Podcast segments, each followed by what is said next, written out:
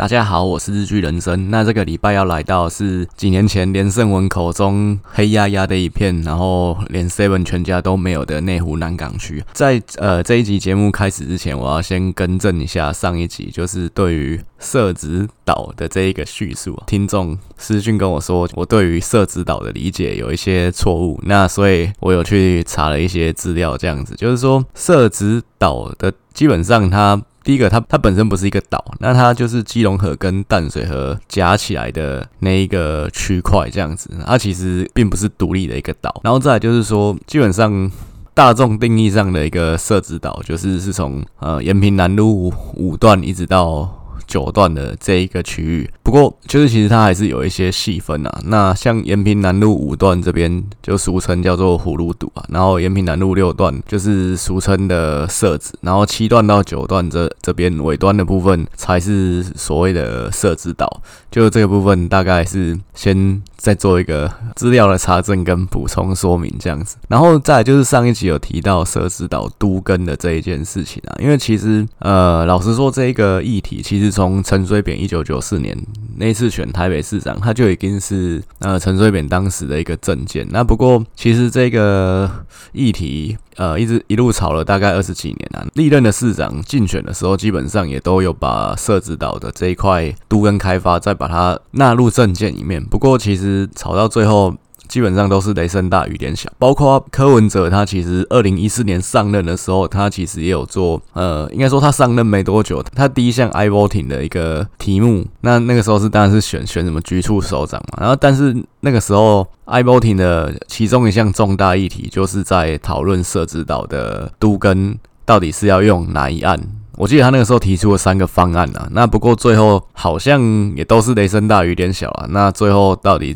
怎么做？有些时候是就最后都是不了了之啊。那毕竟其实有人说是社子岛的居民贪得无厌啊，就是说他们就是要。更多更多，然后要政府买单。那但是有时候就是那那一块区域，其实毕竟它就是一个沙洲啦，所以说就是要开发什么的，基本上也都有一些困难性存在这样子。这个部分大概就是我对于社子岛的一些资料的补充这样子。那不过我是觉得以社子岛的居民来讲啊，他们一定会觉得。很赌烂，就是说每到选举的时候就被拿出来被历任的市长做提款做一次，然后呃最后选上了，好像又被放生这样子。我相信当地的人一定多少都会有这样的一个感觉啦，然后会觉得自己是台北市的可能二等公民这样子。好，那我们进入到这一集内湖南港的一个主题啊，那内湖南港的席次总共是九席。基本上上一次的一个席次，国民党五席，然后民进党三席，然后另外一席是黄珊珊。那不过在上一届就是二零一四年的时候，是国民两党。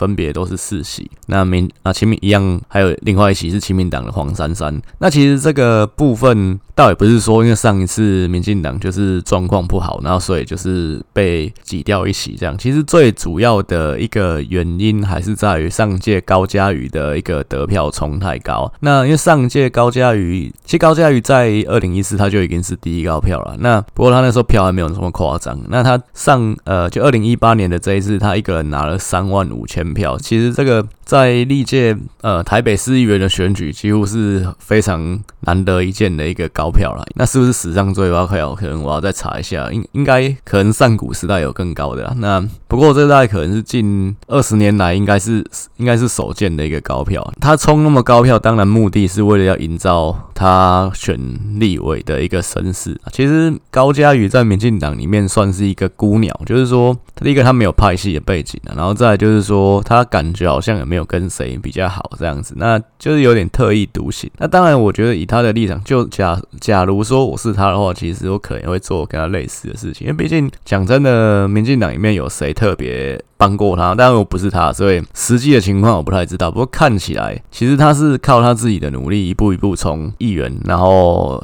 选上三届议员，然后最后爬上立委。其实他当上立委差不多快要四十岁了。其实这是一个，我觉得他就是一个没有背景的人，然后一步一步努力上来的一个成果。就像说，你看，呃，吕孙林，淡水的吕孙林呢，二十几岁，诶，他没干什么。第一个工作嘛，当爸爸的助理干，然后下接下来就是直接干立委，二十二十五六岁就干上立委，那这就不一样啊，就是就是你好，爸爸是在 吕子厂这样干，就是这样的一个情况。其实高嘉宇他基本上。其实他在选立委的一个过程也是受到一个重重的障碍，包括说可能在二，其实他在上一次二零一六的时候就有机会选立委，以他的身世啊，只是民进党把这个东西拿来当做一个筹码，然后去跟人家交换了这样子，他竞选的机会被人家换，被党中央换掉了，那当然他一定会对可能蔡英文或对，我相信他对蔡英文一定是不满的嘛，所以他去年的时候，前年的时候初选。就才在呃民进党内大家其实都看风向的情况下，他就是硬硬要白目去挺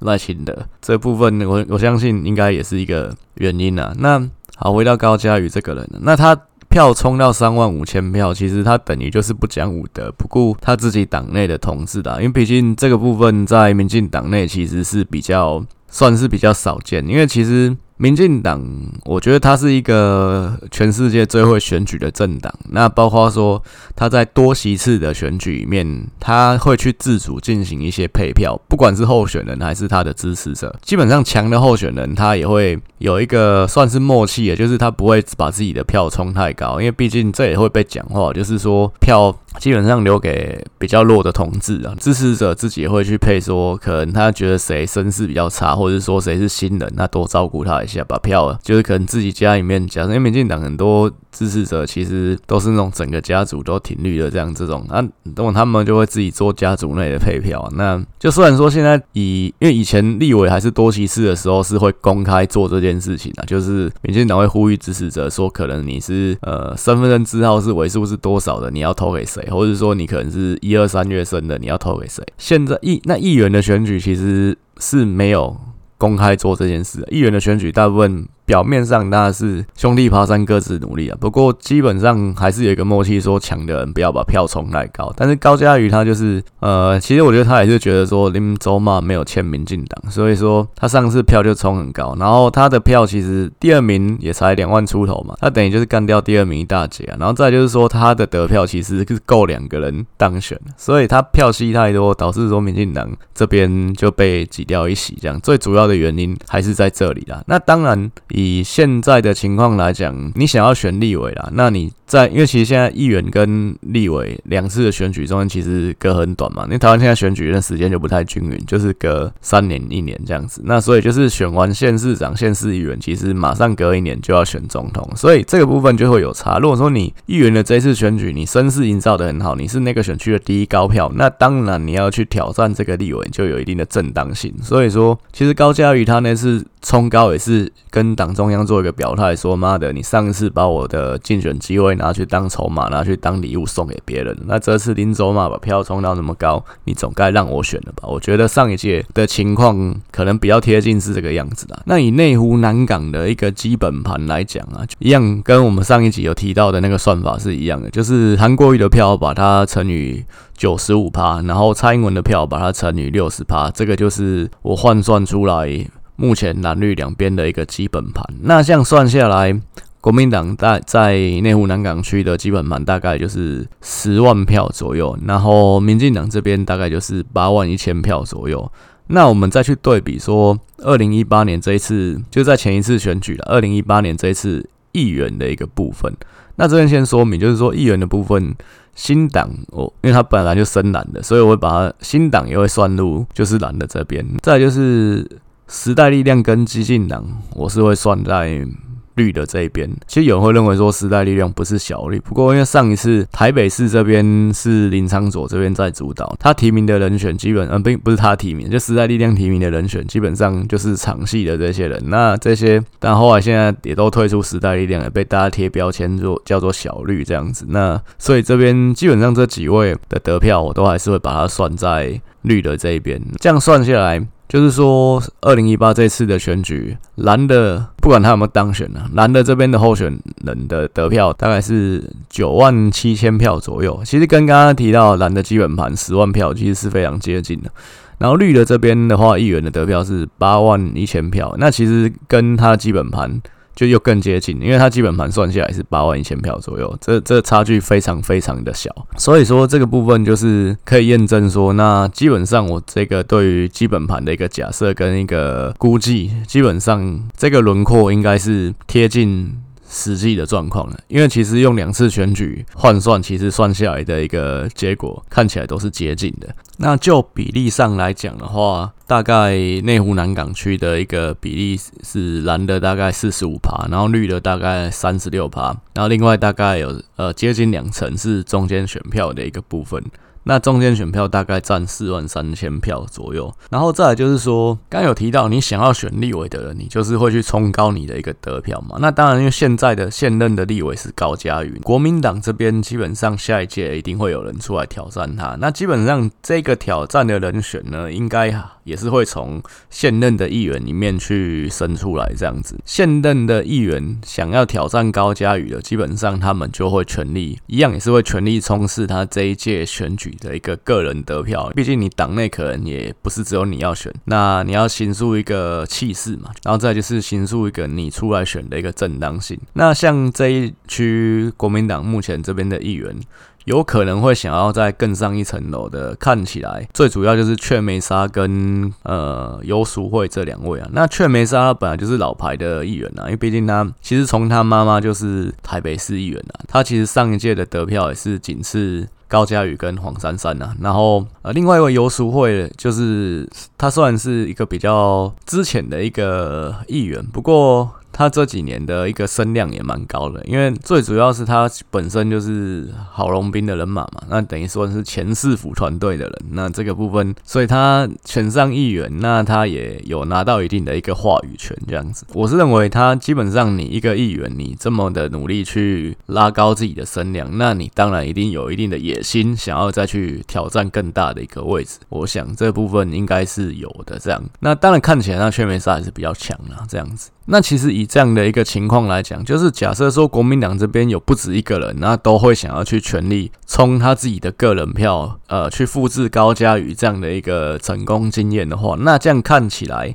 对民进党来说，他要重新收复他上一届失去的那第四席，其实就会非常有利。因为毕竟国民党这边强的你拉高选票，那当然他后面后段班的可能那一两个人，他票数就会减少。那民进党这边少了高嘉这一个超级吸票机。基基本上，民进党这边要再把第四席的位置再拿回来，我相信机会就会高很多。好，那我们再就是进行到呃，就是各阵营的一个分析啊。那这个选区我们就先分析呃黄珊珊的一个部分，因为黄珊珊她其实有很高的机会会出来。选这次的台北市长，当然他其实本身是没有入民众党的，不过他基本上就是柯阵营的人，这也是众所周知的一件事情。那他本身真的在在地的实力，老实说是非常强啊。那包括他本人也连任了六届的议员啊，你像。二零一六那一次，民进党牺牲掉高嘉瑜，就是礼让给黄珊珊。那因为二零一六的那一次立委选举，其实当时的一个策略，民进党的策略布局，我听到是这样的，就是说，民进党一开始是希望宋楚瑜不要选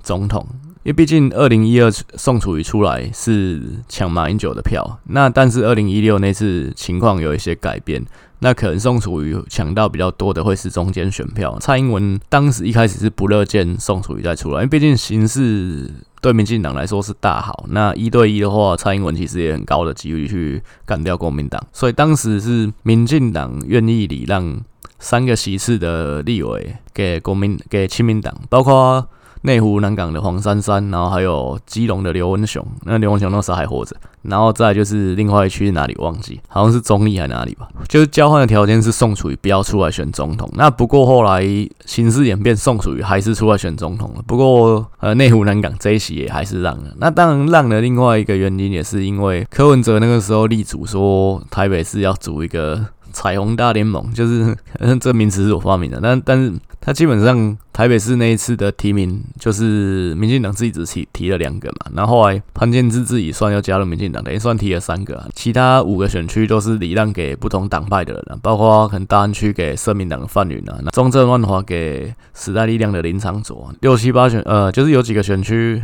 就是礼让给原本是蓝营配景的人这样子，然后内湖南港礼让给亲民党的黄珊珊，所以这没什么色彩都会有，真的是一个就真我觉得就是彩虹大联盟啊。那不过最后。选举的结果当然是不好了，因为这个彩虹大联盟只有林昌佐选上而已，其他人都全军覆没，这样包括内湖南港黄珊珊。如果说，其实我觉得以二零一六的形式来讲啊，那一次假设民进党就提名高嘉瑜的话，其实高嘉瑜那次就会选上。但是因为你看最后黄珊珊那次的得票是基本上输。输的原因是因为绿的深绿的支持者对黄珊珊投不下去。那次我记得没错的话，时代力量还有社民党都有人在内湖南港选，然后也都拿大概可能一万票左右。其实基本上就是绿的票这边有一些被分死啊。就像我说的，深绿的人对黄珊珊是投不下去，选民不会这么健忘啊。那有些政治人物觉得选民很很笨很健忘，但是其实大家都记得说，二零零四那次。整个台湾对立性最强，然后再就是人民的感情撕裂的最严重、最厉害的那次选举。那黄珊珊是站在连宋那边的，甚至选完一起喊当选无效，然后说要验票。黄珊珊也是连宋的验票的委任律师之一，这部分大家不会忘记啊，我自己都没有忘记。所以说，其实。你要深绿的去投一个跟宋楚瑜站在一起的黄珊珊，我想这部分是很困难的。那这也是黄珊珊最后没有选赢立委的原因。其实那一次我会觉得，真的就提名高嘉瑜，其实就会赢。那所以高嘉瑜等于是晚了四年才当立委，那这当然他心里一定就老娘心里一定又记上了一笔，这个应该是有的。那不过黄珊珊基本上在地的实力是很强的，所以说以上届高嘉瑜他终于拿到这个立委的参赛权，其实。他也是蛮积极的去争取黄珊珊他一些或明或暗的支持啊，包括黄珊珊的话，就是呃，也二零一八之后。没多久，他就去当台北市副市长了嘛。其实高嘉瑜基本上他其实跟黄珊珊，我觉得关系应该是维持的还不错了。所以说，你看那些算是市府方面的一些活动，那其实高嘉瑜就是很容易可以去挤到柯文哲的旁边啊，还是说挤到黄珊珊的旁边啊，然后去拿到比较多比现任立委当时的现任立委李彦秀更高的一个曝光这样子。所以基本上我是觉得，因为。高嘉瑜也是被定位成有科议员嘛，那所以说，你说上次选立委的时候，黄珊珊啊，他们基本上我觉得应该也是按住高嘉瑜了，就是这个部分应该也是没有问题。但回到黄珊珊这个人啊，那黄珊珊这个人，他能够连任六届的市议员，当然他本身的基础是强的，这部分我想也没有问题。他当时。台北市副市长之后，他其实也蛮积极的，就是拉他的接班人，他的助理陈佑成来曝光，包括陈佑成也有进入民众党当发言人还是副发言人，忘记了，反正就是大概这样的一个角色，就等于是全力推他接班了。那但是我是觉得，以有些人认为说陈佑成稳上，因为毕竟就像我上一集提到的，其实台北市议员很多的第一个一个萝卜一个坑啊，那再来就是很多人都有一个接续的关系，那接续的关系就是说可能是。是父子母女，还是说就是亲子的关系，或者是配偶的关系？那有一些是子侄的关系，就是可能叔叔给侄子，还是外甥杀回的，那这部分也算。然后另外就是一个是老板跟助理的关系。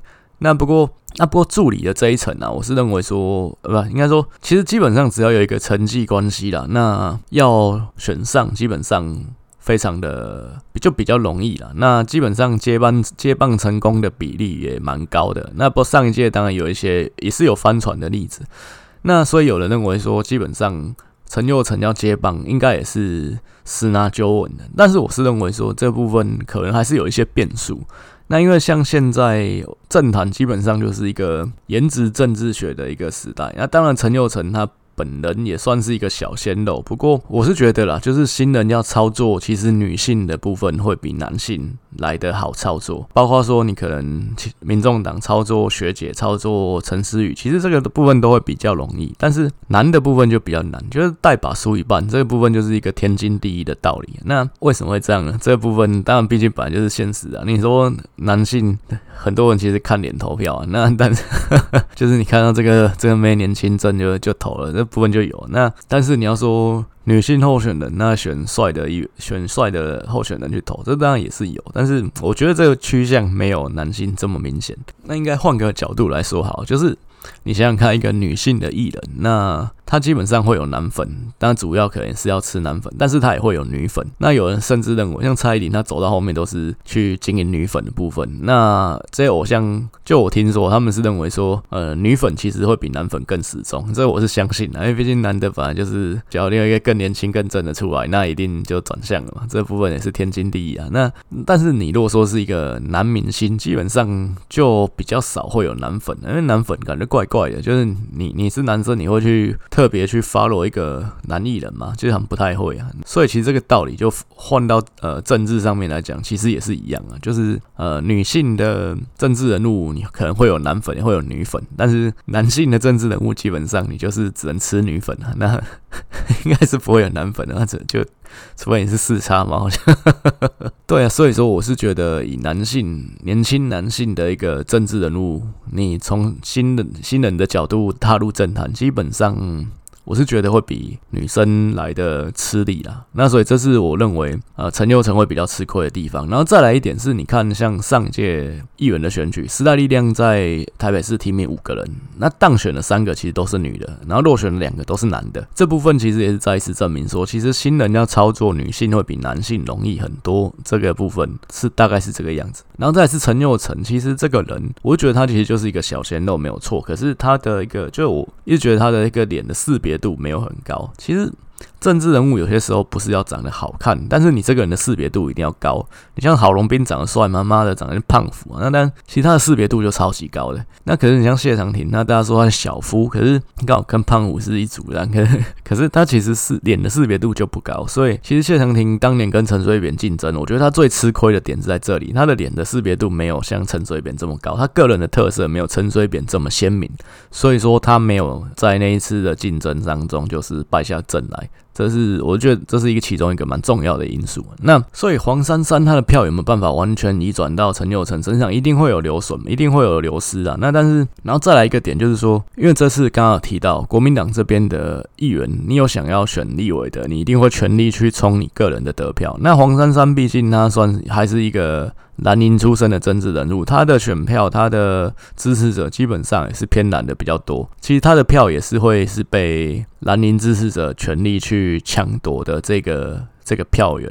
那所以说，那黄珊珊本人就不选了。其实就像说，大家可能就是，哎，你这只母鸡不选了，那你的小鸡就还没长大，那大家就来抢吃你小鸡的饲料，感觉就是这样啊。所以其实陈又成，我觉得啊，就是这两个因素：第一个他男的带把输一半，第二个是蓝色的这边有要选立委的。几个议员候选人一定会全力冲得票，那势必就是也会抢食到原本黄珊珊这边的一个票源。我是认为陈又成接棒的部分其实没有这么的乐观，在我评估下来是这个样子。然后再来要提到是民进党这个部分啊，那呃，民进党这边来讲的话，刚刚提到上届原本是就是流失了一席嘛，那上届落选的那个人就是。王孝伟，那么听起来像庄孝伟。那王孝伟他基本上他也是谢系的人马，所以说其实上届谢系就真的是伤亡惨重。这次高嘉瑜不选，等于就是说也是民进党这边就有两个新人的位置啊。我是认为王孝伟应该还是会卷土重来啊。另外就是还是会有一个新人的空间。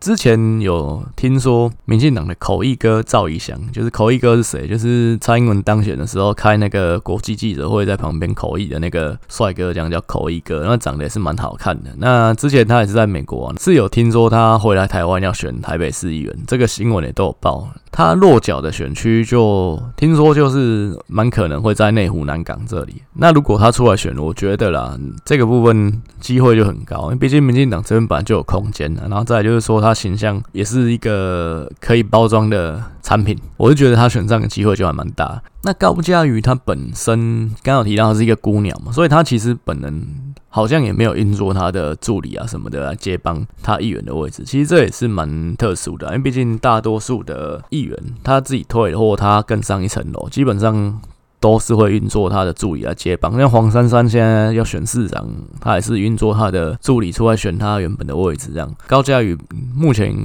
听到是他没有要推助理出来去卡他现在原本的那个位置，所以说民进党这边大概就是可能会有两个新人的一个空间，那可能上次落选的王孝伟可能还会再出来选啊，然后口译哥赵一翔，然后还有其他可能其他新人应该会拼一轮啊，那大概谁出现？看起来应该在台面上大家听过的，应该是出现的可能性会比较高一点。这样，那再提到民进党这边他的一个初选的制度，其实他是没有保障现任的啊，国民党还有保障现任，那民进党这边反而是保障新人。我记得他上一次初选的时候，其实新人还有加权呢，所以说其实新人要出现的一个空间就是会比国民党这边更大一些。那国民党这边的话，上一届是五席全垒打五个，五位都上嘛，因为毕竟高嘉瑜吸票吸太多。那这一次就蛮有可能会掉一个的。那最主要原因也是因为第一个高嘉瑜的票流回去了嘛，然后再来就是高嘉瑜票可以分给两个人。国民党这边强的可能会冲个人的选票，因为想要选立委，这部分可能就会影响到后段的候选人。但你现任的五个人来讲，其实实力也都不差了，包括说雀梅沙、游淑慧就是想要选立委的嘛。雀梅沙本来是老牌的议员啊，然后再就是上次两个新人游淑慧跟李明贤，他本来就是那种空军型的形象牌的那种议员，基本上知名度也都不差。然后再来就是另外两个大家可能比较没听过的，像陈义洲跟吴世珍，那他们两个都是陆军型的议员啊，就是那种基层实力比较扎实的，所以其实他们。都有一定的实力在。陈义洲是听说他这次没有要再选连任，他要交棒给他的助理啊。所以说，其实他的助理有没有机会就是接上来这个部分，可能就也是蛮值得去观察的一个点。然后再来是分析这边的一个呃所谓的陆军型跟空军型议员的一个部分。那这边现任是九席嘛，其实这样分析下来，呃是陆军型的议员大概就走三个，那就是雀梅沙。陈一舟跟吴世珍，那雀梅沙的部分尤其明显，是雀梅沙在内湖跟南港的实力真的差非常多。他南港超强的，他南港他一个人在南港的得票率是二十趴，就是南港五分之一的人投一人是投给阙梅沙，这比例是超级高的。那但内湖的部分就比较少一点，所以他的那个他的得票的那个悬殊比例是非常高的。他离散程度，他的标准差是达到快要八趴，所以他其实就是是一个实力蛮呃算是蛮不平均的一个议员。那那这部分会不会是他？就是选立委的一个隐忧，就可能也是蛮值得观察，因为毕竟它内湖的部分就相对比较弱一些。那当然，因为内湖南港它本身的一个幅员比较辽阔，所以说经营上面你要整个区域都涵盖到，可能也会有一些困难。那所以说就会有人有一些特定自经营哪一块的问题。然后再就是国民党的传统，嗯，比较也比较会有一些责任区的划分啦。所以其实就会有那种可能内湖强、南港强，还是什么四林强、北投强，大概就会有。这样的一个情况，另外两位陆军型的议员其实也都是国民党的，包括陈义洲跟吴世珍，那他们两个都是内湖比较强。陈义洲他主要强的那个区块，内湖的区块是在西湖这个区块。然后吴世珍是在东湖这个区块，其实他们也各自经营的区域也是分开的，也没有重叠这样子。那基本上他就是靠，也是靠他自己主要经营的那一块拿到可能四五千票、五六千票，然后其他区域再拿个五六千票，其实大概就会当选这样子。这两位其实他们的得票啊，都是以整个区域来讲都是后段班。不过他们两个也连任了非常多次啊，像陈义洲已经连任了也是六届，因为他是接了当时前议长。陈建志的棒子，这样他们都是陈家班的。吴世正一样也是连任了六次，就他们两个都是稳稳的，每次都是低空飞过。他们每次都是后后段班，不过都是靠着自己有一块稳定的那个支持，就是每届都顺利的一个连任这样子。那所以国民党这五个人到底谁会掉下去，很难说了，因为看起来陈义洲的接班人当然知名度会比较差一点，不过他这边的几在地耕耘的那一块，他有一块他的铁板在，所以说到底谁会掉下去？就很真的很难讲。那民进党这边再补充一下，就是除了口译哥之外，三立海派也有可能会提会推人出来竞争，因为毕竟内湖南港就是媒体圈的重镇嘛，就是有可能会推一个主播叫陈乃瑜，也是个正妹啦，一个正姐这样子，有可能会推他出来去竞争民进党这边的一个提名。所以说，民进党这边最后是。是哪四个人会出现？我觉得这个部分也是蛮值得观察的。这样子，毕竟看起来新人也都蛮强的。刚刚提到陆军型、空军型，那其他几位现任的议员呢、啊？包括黄珊珊、江志民、李明贤、高嘉瑜、游淑慧、李建昌，其实他们都没有一个很明显的强弱的区域，所以说他们基本上都是算比较经营个人形象的一个部分。这边对于下一届这边议员的一个选情，大概做一个总结了，就是我觉得下一届会回到。到就二零一四的一个席次分配，蓝的四席，绿的四席，那也就是国民党会掉一个啦，民进党这边会再上就是两个新人，因为高嘉瑜没选了嘛。最后的第九席啊，就是我是认为就是陈佑成跟国民党的第五席再去做竞争啊。那到底谁会出现，蛮值得去观察的。那有小党的部分，前一集。司令北投部分也说了，基本上包括现在的时代力量，大概就只有搅局的能力而已，那应该是没有当选的实力。林昌佐这这个派系这边，上届这边推的是。萧新成，那他只有拿到八千多票，诶，算是林昶佐推的五个人里面选的最差的一位。我是认为他应该是不会再选了。那所以这个部分，那但时代力量他本身还会再推人，不过我认为就是没有当选的一个实力了。那这部分就是先不去再做讨论这样子。当然，林昶佐这个派系其实他怎么运作也是蛮值得观察。我是认为他现况应该首要之务就是维持现有的三席能够再选上，这部分感觉。其实都有一点挑战在，那但是他会不会再连接更多的人、更多的盟友，然后再去串联，不只是台北市，甚至其他县市去选议员？我觉得这部分也都蛮值得去观察的。这样子，当然他在台北市没有议员的那几个区，包括内湖、南港，包括松山、信义这边，会不会再去？推人就是作为一个算是小绿，就是民进党的侧翼去运作，这部分也是蛮考验他跟民进党之间的默契跟智慧啊。但这部分也是蛮值得去再关注。我甚甚至认为场戏这边的动作还比时代力量呃来得更有看头。这样子，大概小党的部分，内湖南港这边我是觉得比较没有空间啊。所以说这边大概也，而且其实也没有知名的人物有冒出头来，然后有可能胜选的空间。所以说这边大概就先不去再做更多的一个分析跟解读这样子，这边就是大概以内湖南港的西次这边，大概就是分析到这里。那最主要、最关键的一席，应该就是陈佑成跟国民党的第五席再去拼这样子。好，那这一集最后我们再讲一个呃小小的主题，就是有关于疫苗的一个部分，因为疫苗其实是现在蛮算是大家吵得蛮激烈的一个议题啊。基本上我是觉得疫苗这一件事情，就是说你说政府。